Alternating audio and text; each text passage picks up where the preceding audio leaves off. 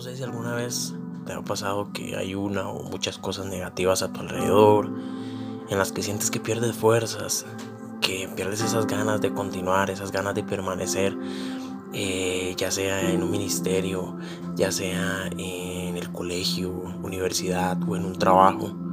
Tal vez algún roce con algún jefe o algún compañero eh, te llevan a la desesperación, tal vez alguna deuda, y tal vez alguna situación familiar.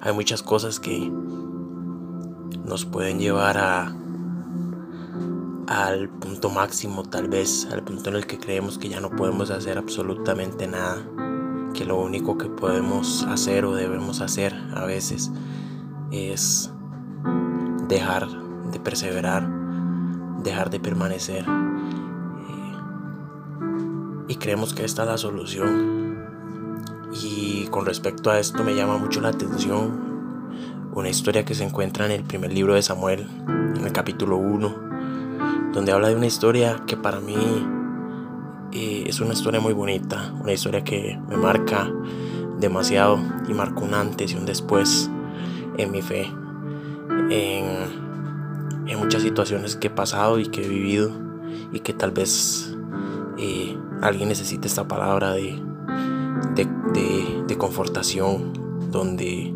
donde se dé cuenta que lo que verdaderamente importa es que el más grande está con nosotros.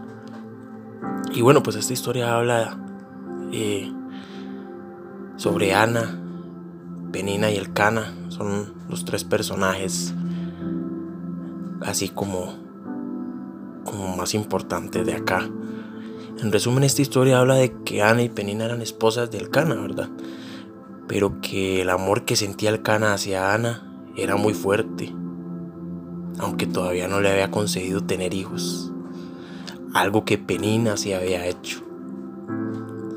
Y pues dice la, la historia, ¿verdad? Que Elcana le había dado lo mejor de los sacrificios a Ana y a Penina junto con sus hijos pues lo que le correspondía.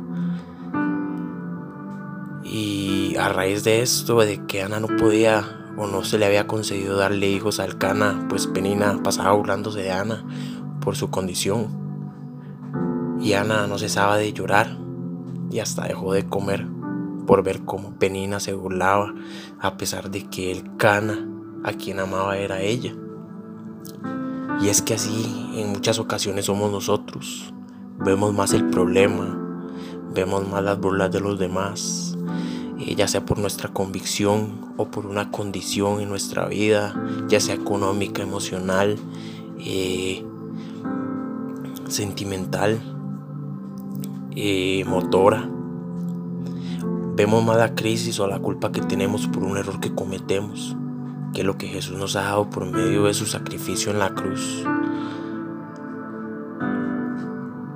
que es más valioso que cualquier cosa que nos puedan ofrecer pues es de ahí donde proviene nuestra salvación. Y esta enseñanza es para que entiendas a qué le estás poniendo atención. Tal vez le estás poniendo más atención a los problemas. Tal vez le estás poniendo más atención al que dirán. Tal vez le estás poniendo más atención a recuerdos del pasado que te culpan. Tal vez crees que Dios no te ama porque crees que no le has dado lo que Él merece. Pero recuerda que Dios te ama, no por lo que le has dado, ni por lo que le darás, sino más bien por lo que eres para Él, su hijo, su hija, por quien envió a su único hijo para el perdón de tus pecados, para que tuvieras vida y vida en abundancia. Recuerda lo que la palabra dice, que las cosas viejas pasaron y he aquí, todas son hechas nuevas. Guarda esas palabras en tu corazón y ten en cuenta de que el más grande está contigo. Él te ama. Sin importar lo que hayas hecho, sin importar lo que hayas vivido, sin importar la situación en la que te encuentres, Él envió a su Hijo por ti para cumplir su propósito en ti, en tu vida, en cada uno de los tuyos.